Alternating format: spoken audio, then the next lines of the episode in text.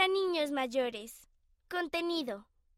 Benjamín habla acerca de la historia familiar. Desafío misional. El asombroso papá de Magnolia. ¿Qué piensas? Cuestionario rápido. Después de su resurrección, ¿cuánto tiempo permaneció Jesús con sus discípulos? A. Un año. B. Tres días. C. Una semana. D. Cuarenta días. Véase Hechos capítulo 1 versículo 3. Palabras inspiradoras.